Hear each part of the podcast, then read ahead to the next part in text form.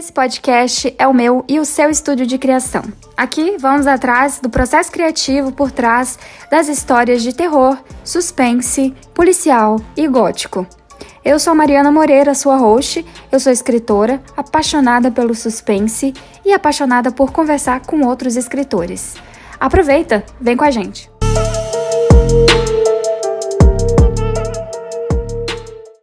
Olá, escritores! Aqui é a Mariana, sua host aqui no Gloom. Hoje eu estou aqui com a Englantine. A gente vai falar bastante sobre construção de comunidade, é, suspense, divulgação. Tem um monte de pergunta legal que eu preparei aqui para ela, mas agora eu vou deixar ela se apresentar, falar um pouco sobre os livros que ela tem publicados, onde, sobre o que, que ela escreve, para quem que ela escreve, porque eu convidei ela por causa de um livro que eu li dela, que se chama Prima Dona, e que eu fiquei muito apaixonada e eu acho que o pessoal aqui da comunidade do Gloom precisa conhecer um pouco mais sobre. Mas então vamos lá, Englantine pode se apresentar. Oi, chamo Sou de São Paulo, capital, e tenho alguns livros na Amazon. A maioria são romance, mas eu quero passar um pouquinho para a área do suspense, tal qual Prima Dona, porque eu acho esses mundos maravilhosos de você se explorar. E você pode encontrar todos os, meus, todos os meus livros, sem exceção, na Amazon. E tem um físico, um romance sáfico, pela Siriga Editorial também. Ótimo. Gente, para quem está no YouTube, todos os links da Englantine é, vão estar tá na descrição do vídeo. E para quem não tá no YouTube, tá nos streams de podcast, é só buscar ela lá no Instagram. Qual que é o seu arroba, Englantine? No Instagram é Englantine Escreve. Aí Englantine é um pouco difícil, um pouco assim de escrever, assim de falar. Então, é... eu vou soletro? Melhor ou não? Você vai deixar. Uhum. É, Englantine, primeiro você coloca, é E-N-G-L-A-N.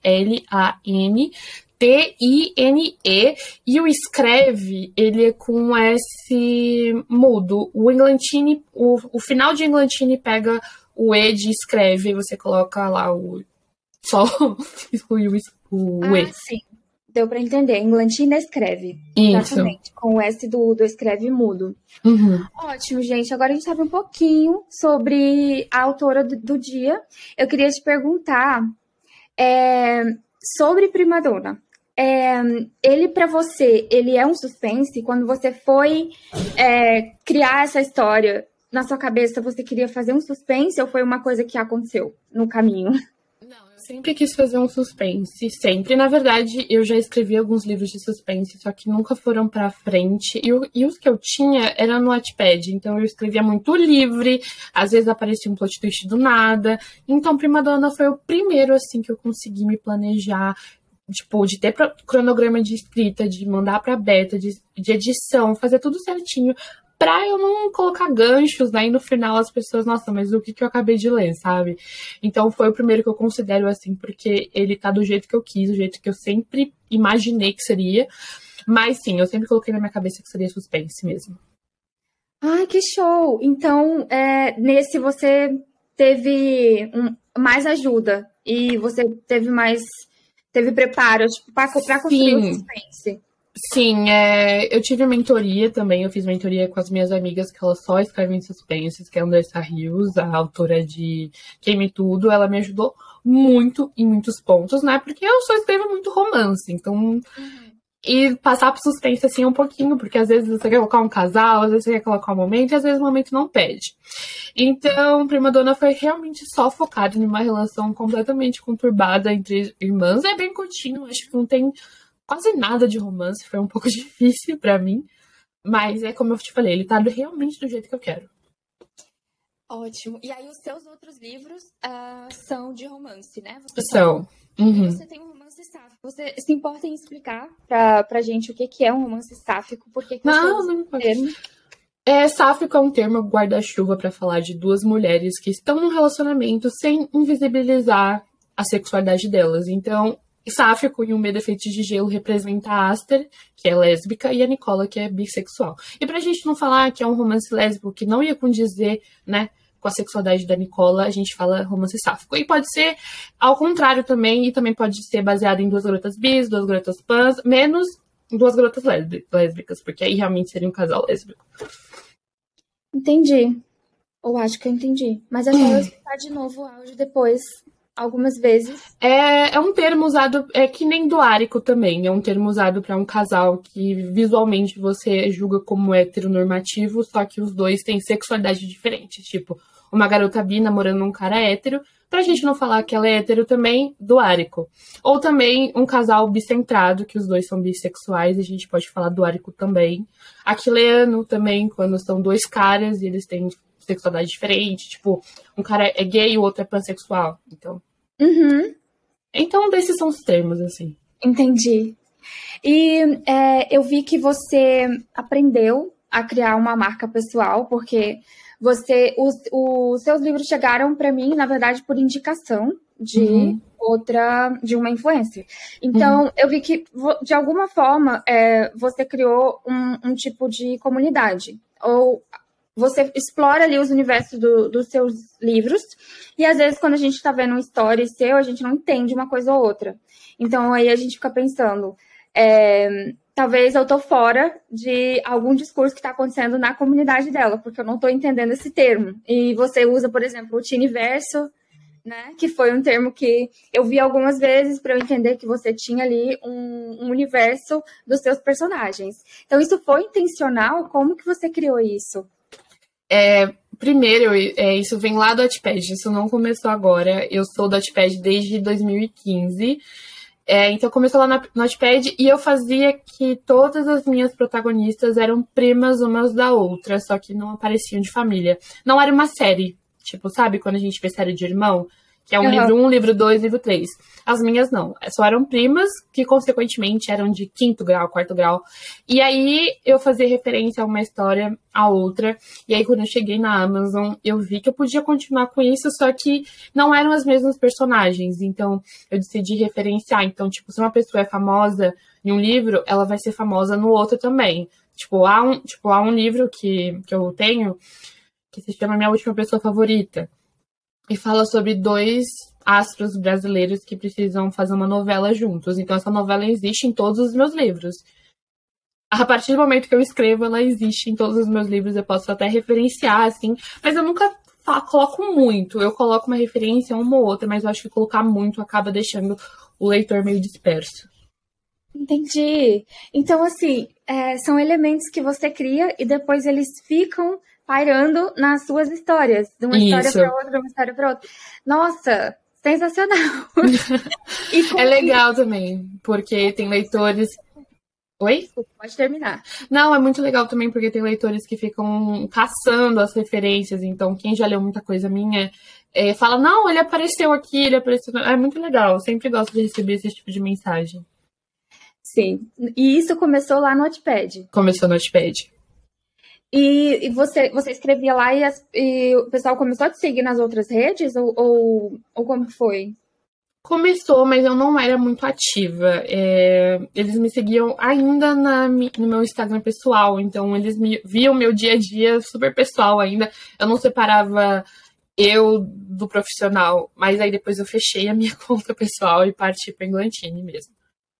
Ah, sim. Aí depois, então, você.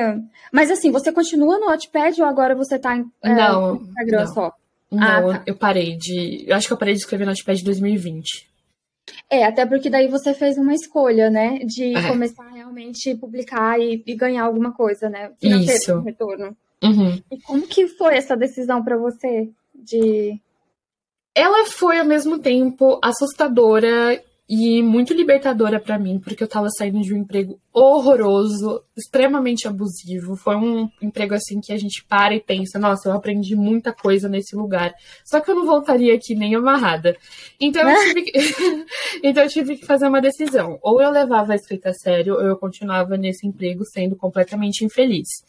E aí a pandemia veio, eu já tava com essa decisão de sair Aí a pandemia veio. E aí a gente ficava o quê? O dia todo em casa. Então eu aproveitava para ficar o dia todo escrevendo e ver como e ver, né, como funcionaria. Só que eu me arrependo do jeito que eu entrei na Amazon. Eu acho que eu queria ter estudado mais. Eu entrei, tipo, no dia que eu decidi, depois de um mês eu já estava na Amazon. Eu acredito que eu podia ter feito isso, né? Mas eu acho que com muito mais consciência. Eu lancei muito rápido, não fiz muita divulgação, a capa, a capa tava do jeito que eu queria, mas ainda assim podia melhorar alguns pontos, a revisão estava muito mal feita.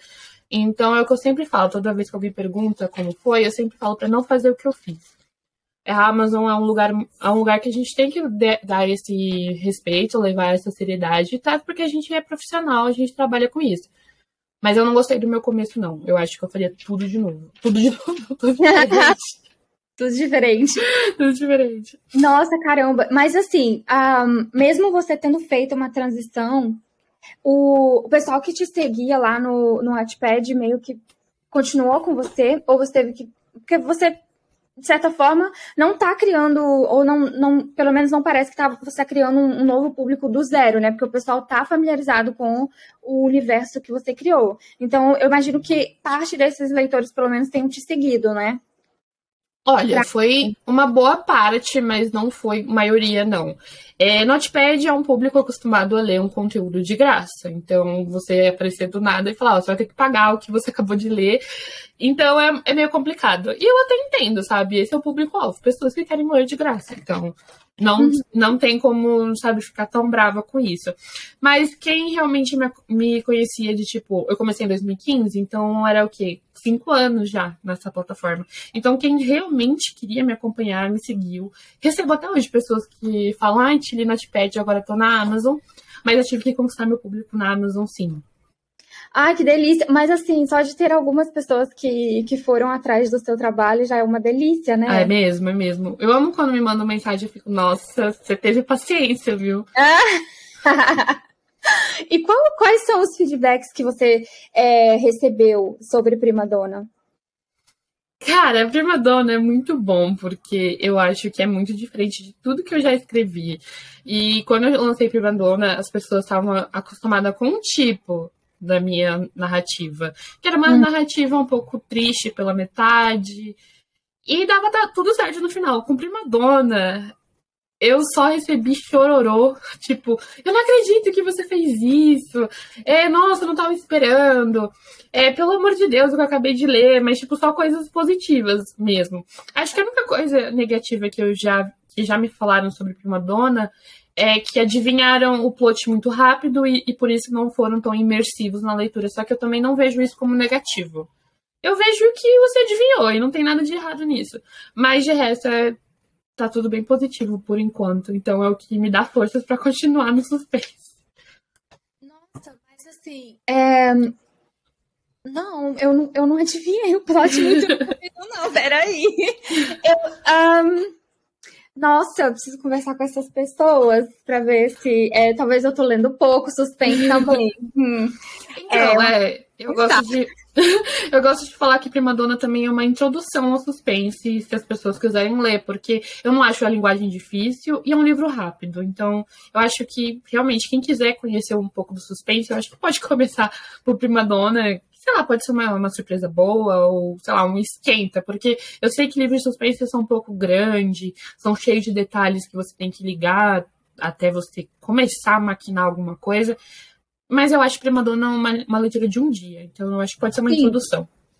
É, é porque assim, também ele, ele é o seu primeiro suspense, né? Ele é meu primeiro suspense. Uhum.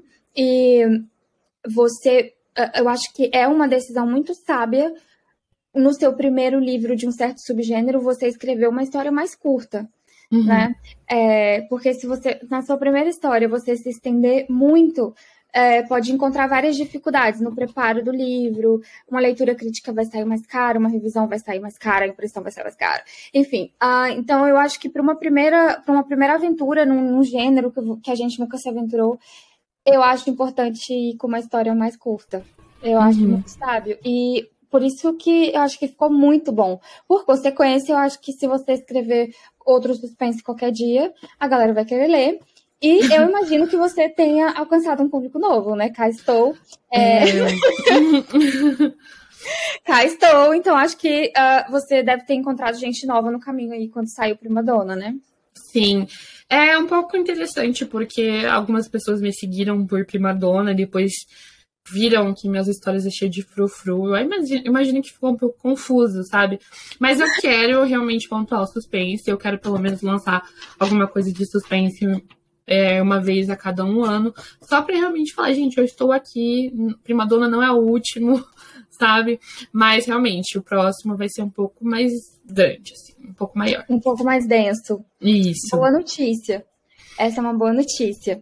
E agora, assim, uma outra coisa que eu achei bem legal quando é, eu encontrei o livro e aí eu comecei a te seguir é realmente esse tom de voz, essa conversa que você usa com, com seguidores, com os leitores. E aí eu queria te perguntar: você é, estudou alguma coisa de marca pessoal, de conteúdo, de Instagram, para fazer como você faz? Ou é uma coisa que você simplesmente inventou aquele seu jeito de divulgar e de, de mudar, por exemplo, toda a comunicação visual quando tá saindo uma história nova, que eu achei fantástico. É... Eu observo muito o marketing das pessoas que eu leio também, porque eu acho muito importante você ler nacional. Se você escreve nacional, eu acho muito importante você ler nacional também. Então, eu me baseio muito em divulgações que eu gosto de pessoas que do meu convívio e a mudança de, de tons, assim, a mudança de comunicação, eu senti que seria necessário em Primadona para as pessoas perceberem que não era aquilo que elas iam esperar. Elas não iam abrir e ver um romance. Elas não iam abrir e iam ver um, um final convencional.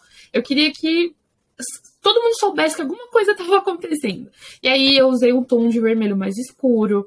Eu comecei a falar mais sobre suspense, sobre o conteúdo de suspense que eu consumo muito e acabo não falando sobre isso às vezes. Eu acho que foi, foi muito importante Prima Dona também. Ao mesmo ao ponto também que eu gosto muito das flores, é uma coisa que eu sempre gostei que são as flores também. Então, acho que trouxe um pouco mais de intimidade também. Não jogar nas costas deles e falar: Ó, oh, é isso que tá acontecendo. Você que lute para dar seu jeito de ler, entendeu? Eu acho que foi um preparinho, assim, é, passo em passo, sabe? Em fevereiro, agora, a Prima Dona vai fazer um ano. Aí eu vou fazer alguma coisa especial também. Ok, mas assim, Englotine, você escreve muito, né? Você Escrevo. tem ali, é, o seu feed ele, ele vai mudando constantemente porque ele vai se adaptando à comunicação visual que você cria para a próxima história, né? Uhum. E então você hoje só escreve? Só, só escrevo. Ah. Eu também faço edição e revisão de contos e novelas, né? É, eu sou formada em letras. E aí eu faço é, também, mas é um pouco mais afastada. É um, ali e aqui, mas eu só escrevo mesmo. Então, a escrita uh, representa, deve representar uma boa parte da sua renda. Sim. Isso é fantástico. Nossa, Isso é muito. É fantástico. Muito. Como escritora independente e hum, na realidade que a gente vive, né? Uh, assim. Sim. Né? Não é fácil você ser, ser autor independente, você tem que carregar o seu livro, né? Você tem que criar a sua própria voz ali, conversando com. Sim, sim. É, eu sempre gostei de interagir com as pessoas, eu não sou nem um pouco tímida. Então, acho que é uma coisa que me ajuda, sabe? É, eu gostar de conversar com as pessoas, gostar de ter esse público. E escrever é, é tudo que eu sempre quis, desde criança. E saber que eu posso, sei lá me manter com a escrita é o que mais me dá, tipo, conforto, sabe? Porque a gente cresce achando que escritor é uma profissão muito longe da nossa realidade. Eu, pelo menos, cresci achando que eu, pelo menos, nunca me tornaria uma pessoa lida, sabe? Então, nossa, é realizador. Uhum. E entre o livro, e entre o Kindle e o livro físico, você sente. Porque você tem os dois, né? Você sentiu alguma diferença? É digamos, em venda, em rendimento? Eu sinto que as pessoas é, ainda levam o autor nacional a sério se ele tem um físico, sabe? O e-book ainda parece muito longe desse reconhecimento. Não, não muito longe, porque tem pessoa que só me lê no e-book, mas tem pessoa que deixa de me ler, deixa de ler minhas amigas, porque a gente não tem o físico lá, a, a, a pronta entrega. Esse, esses dias mesmo eu recebi um comentário no TikTok falando assim: ah, esse livro parece ser muito bom, mas como não tem físico, eu não vou ler.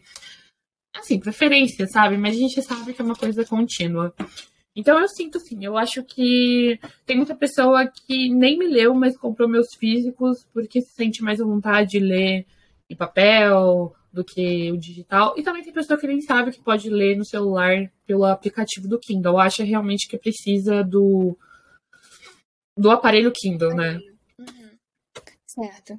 E você um, tem uma ideia sobre o que, qual te rendeu mais se você for comparar um Kindle, um livro que só tem no Kindle e um livro que está físico? Se você teria uma ideia de qual que rentabilizou foi, foi o e-book. Foi o e-book. Uau, esse novo. Assim, eu muito por aqui, sabe? Que que o e-book não, que o e-book não, não rende, que não dá grana. Claro que eu, eu, sei, eu entendo que as editoras fujam, sabe? Porque Sei. aí tem que dividir com o autor, né? Uh, o dinheiro ali do e-book. Mas um, eu já ouvi também de alguns, de alguns autores independentes que para não a gente não esperar muita coisa do Kindle em termos de retorno financeiro. Olha, é difícil, viu? É difícil, mas em questão de estabilidade mesmo foi os e-books. Os físicos renderam é, uma boa quantia, assim, que eu consegui ficar, nossa, ainda bem, né? Tipo, sei lá, consigo pagar minhas contas.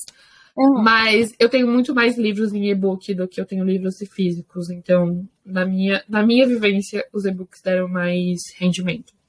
Mas talvez também uma questão de que você tem é, mais constância e você publica mais, né? Uh, ah, pode ser. Porque, por exemplo, no meu grupo de autores, é, meu grupo, assim, na, na comunidade onde eu, onde eu tô participando no momento, é, todo mundo trabalha, né? Então, assim, a gente tenta, mas a gente não consegue ter a produção que a gente gostaria, né?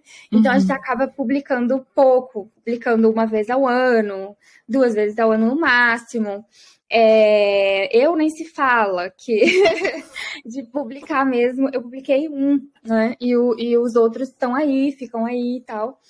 E, enfim, então, é, eu acho que tem uma coisa também nessa de você é, conseguir chegar a esse privilégio de, de, de, só escrever, porque aí você tem mais constância, seus leitores sabem que tem um próximo chegando, né? Então, assim, eu acho sensacional. É, eu gosto também, porque eles sempre sabem o que eu tô fazendo, porque eu gosto de mantê-los informados da rotina, eu acho que dá mais é, conectividade entre a gente também. Uhum. Não, mas assim, já que você tá aqui e a gente tem, muito, tem muita galera é, que fala comigo e que fala para mim o seguinte, talvez também é porque a gente é, eu converso muito com, com pessoas que, que, são de uma geração anterior, né? Você uhum. é bem mais jovem, mas assim, é, o que eu ouço muito é, poxa, não consigo escrever e fazer Instagram ao mesmo tempo. Não, nossa, as redes sociais estão me massacrando. É, você, você tem um, algum conselho para a galera que é a escritora independente e que quer conseguir é, divulgar? Cara, é um conselho que meu namorado me deu. Uma, eu tenho o meu conselho e vou passar o conselho do meu namorado. O dele é um tá. pouco mais rude, então eu vou falar o meu primeiro. Tá. O meu, o meu é vocês se estabelecerem uma comunidade que vocês se identifiquem. Eu gosto de romance e suspense, logo vou seguir autores que escrevem romance e suspense. Eu acho que quando você tem um assunto em comum, você consegue se, se abrir um pouco mais. Você não precisa se abrir inteiramente, mas eu acho que você consegue se abrir um pouco mais. E se você que mostrar também está aberto a conhecer pessoas novas. Eu acho que você querendo conhecer seus leitores, eles vão querer conhecer vocês também. Eu sempre respondo todo mundo, que é uma coisa que eu amo fazer, porque eu acho que se eu receber uma mensagem, não custa nada eu responder de volta. Então, é, esse é meu conselho, que funcionou muito para mim. Quando eu demonstrei interesse, o interesse voltou para mim. Não que eu, nossa, vou demonstrar interesse para todo mundo me amar. Não, é que realmente eu tive que parar e pensar, nossa, o que eu gosto de fazer? Eu gosto de conhecer pessoas, então eu trouxe isso pro meu Instagram também. O conselho do meu namorado, que já é um pouco rude, foi um dia que eu não queria aparecer nos stories, porque eu tava com uma olheira deste tamanho, tinha dormido horrivelmente, mas eu tinha que passar um recado, e quando você coloca a sua cara lá, eles prestam mais atenção. E aí eu falei assim pro meu, namorado, olha, eu não quero aparecer, eu tô muito feia, eles vão perceber. Aí meu namorado olhou pra minha cara, sabiamente, falou assim, a gente não é tão importante assim para as pessoas, para elas repararem tanto na gente. Elas não vão reparar tanto em você porque você não é tão importante assim. E aí eu levo isso pra minha vida. Eu acho que se a gente tiver medo de fazer as coisas só porque a opinião dos outros trair, a gente nunca vai fazer nada. E aí, quando ele falou que realmente eu apareci daquele jeito, realmente ninguém falou nada. Pode até estar pensando, mas eu não tenho nada a ver com isso. Mas me mandaram mensagem, ninguém falou nada. Então eu é, um, é rude o que ele falou para mim, mas é verdade. É, a gente tem que começar a ver o que a gente gosta de fazer e não o que as pessoas esperam que a gente faça o tempo todo. Sim, eu acho que realmente é um fator que impede muito, muitos, muitos autores de ir para histórias. Eu também, com certeza, já teve momentos que eu sempre ficava botando desculpa evito ao máximo botar a minha cara. E é igual você falou, é, essa conexão tem coisa que só dá pra, fazer quando você mostra o rosto, né? É. Não tem como. Não tem como fugir isso. Não, não tem. Não tem. Não tem. Então, assim, você considera que hoje é, você tem uma, uma comunidade online? Eu acho que sim. Eu acho que eu sempre estou conversando com as mesmas pessoas todos os dias. Eu acho que muitas pessoas respondem o que eu posto e eu gosto de respondê-las de volta. E eu sempre acabo fazendo uma piadinha ou outra. Enfim, eu acho que eu tenho. Eu acho que as pessoas se sentem muito confortáveis de falar comigo e eu gosto disso. Legal. E bom, para ir na raiz das coisas, que é uma algo que todo mundo sempre quer saber quando eles estão é, falando de um livro, querem conhecer um livro, é assim, de onde que surgiu a ideia? Uh, o que te inspirou a escrever o Prima Dona? Cara, é, eu acho que no fundo eu sou um pouco da Lana, porque já começa um pouco um pouco diferente, que é um livro em primeira pessoa, ele não é em terceira pessoa como suspenses normalmente que eu leio. E a minha adolescência foi terrível. E a minha família era um pouco hostil comigo. Então, algumas cenas da Lana com a família dela são reais, principalmente o jantar, que eles falam sobre diploma, sobre estudar, todo aquele diálogo é real, não foi nem um pouco inventado. Então eu usei base na minha adolescência e o que eu sentia quando eu via pessoas que eram consideradas melhores do que eu. Eu não sabia lidar com a inveja na, na minha adolescência. Eu não sabia que tinha um nome que era inveja. E eu não sabia que eu queria ser aquelas pessoas para minha família calar a boca e começar a me valorizar, entendeu? Eu não sabia. Então eu fui crescendo, fui percebendo, parei com isso, é, comecei a responder minha família na altura também e comecei a trabalhar em mim. Até que um dia eu falei, nossa, eu quero, eu quero escrever um suspense. Quero escrever um suspense, quero voltar pro suspense. E aí eu ouvi uma música no TikTok que me deu o plot assim de bandeja. É, se chama Nada Contra, da Clarissa. E fez um, fez um sucesso no TikTok. Fala sobre uma. Na verdade, fala sobre um término de namoro, que não tem nada a ver. Só que aí eu comecei a pensar, e se ela, na verdade, não quiser essa menina? E se ela quiser, né, matar essa menina? E aí eu fui juntando, fui juntando aqui, juntando ali. E aí eu ouvi uma música da Olivia Rodrigo também sobre inveja, que era exatamente o tom do que eu queria para a história, que me lembrou a minha adolescência.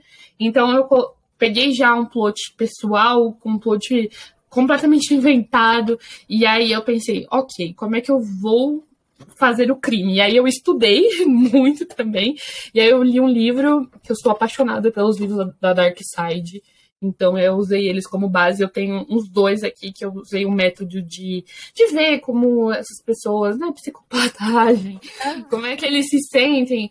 E aí eu estudei mais essa parte psicológica também, porque a Alana fala muito. Você tá na cabeça da Alana, né? Então foi um processo ali, o que? Eu ouvi a música em setembro. E eu terminei de escrever em janeiro. Então foi o quê? Uns quatro meses? Não, Isso. três meses, assim, de processo, de só me baseando em coisas que eu podia acrescentar no mundo de prima dona. Nossa, que bacana.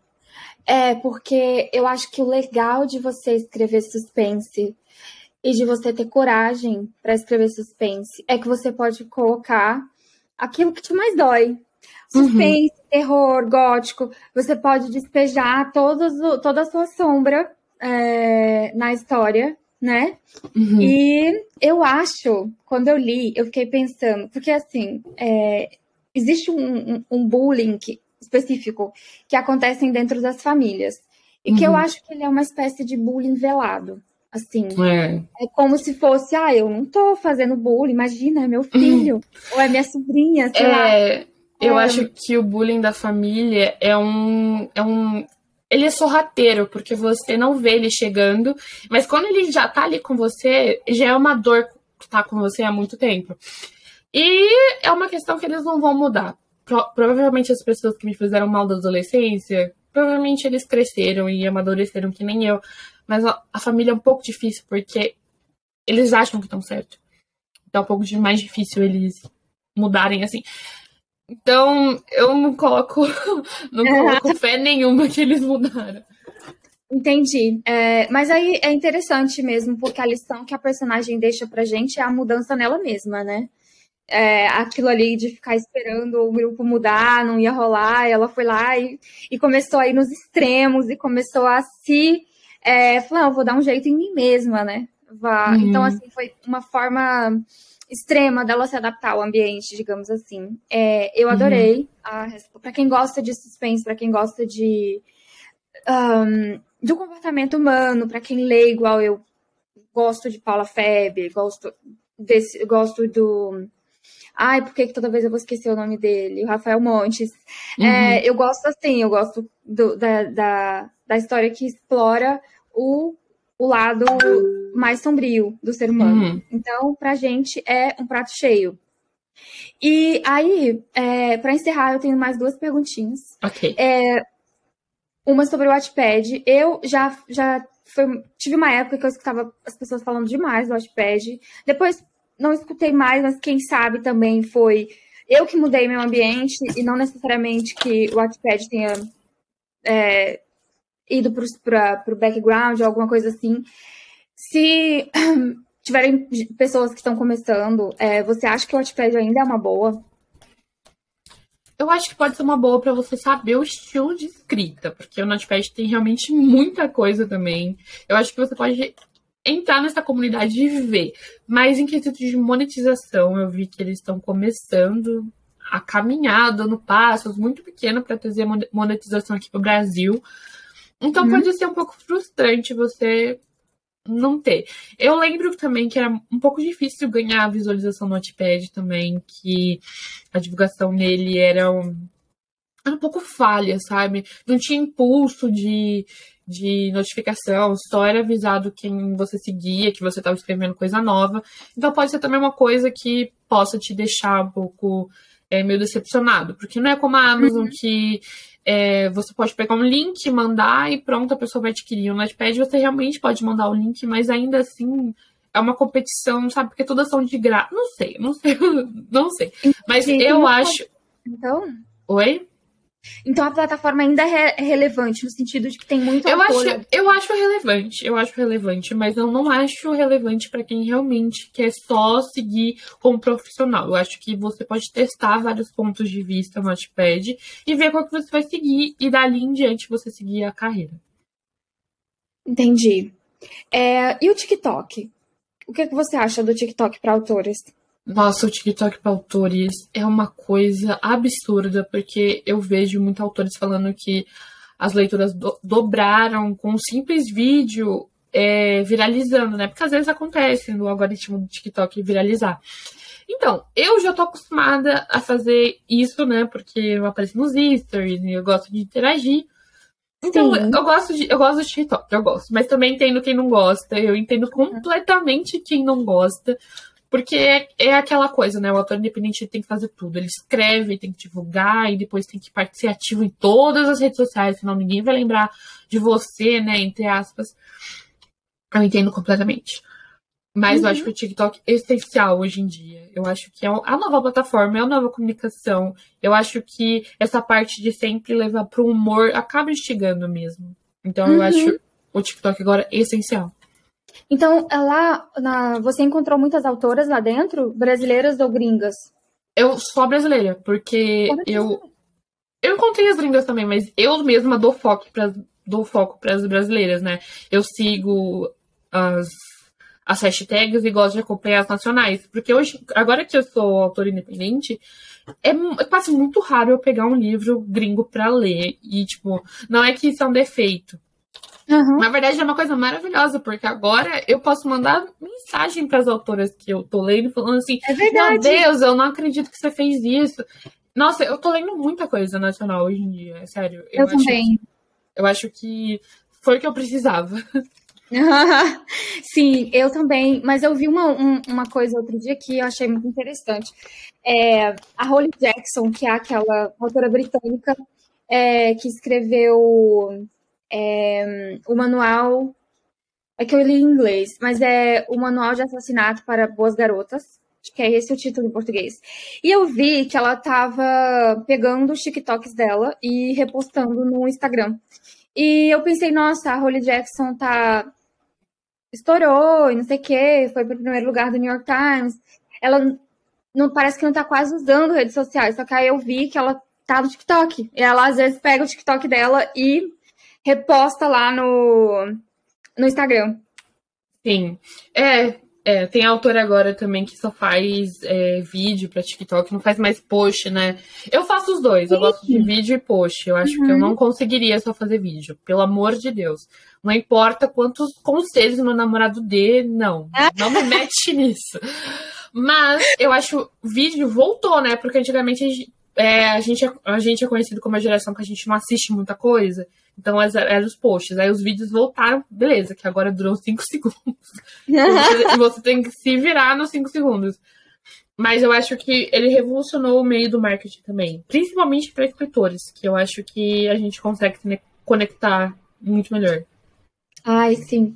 Bom, é um ótimo conselho, é incentivo para quem como eu, fica hum, evitando é, o TikTok. E você fala do livro mais no pré-lançamento, pelo que eu notei, ou você às vezes fala do seu processo de escrita também? Eu quero falar mais, eu quero falar mais, eu quero compartilhar minha rotina. Eu acho que o que me impede disso é a preguiça. Eu tenho muita preguiça de gravar e editar. Eu sei que eu consigo, não é nem questão de, ai, ah, não posso. Posso, eu só não quero. E eu acho muito mais simples eu abrir o TikTok, dublar uma trend e postar. A minha rotina, eu não vou dublar ninguém, eu vou falar, e aí eu quero, mas eu quero trazer. É um projeto para esse ano, né? Quem sabe eu comece a falar sobre processo de escrita, eu acho muito interessante disso.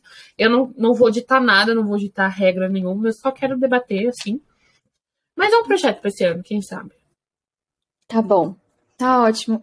É, essas são todas as minhas perguntas. É, eu agradeço demais você ter separado esse tempinho para falar com a gente.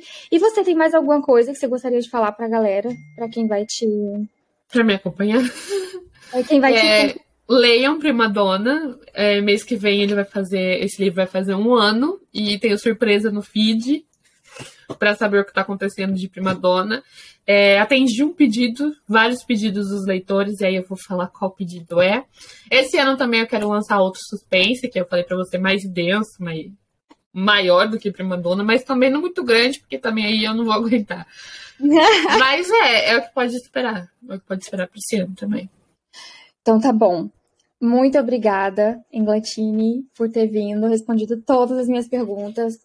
Galera, leiam Primadonna. É rápido, é lindo, é maravilhoso. E conta pra mim nos comentários o que, que, o que, que vocês acharam. E siga a Englatini.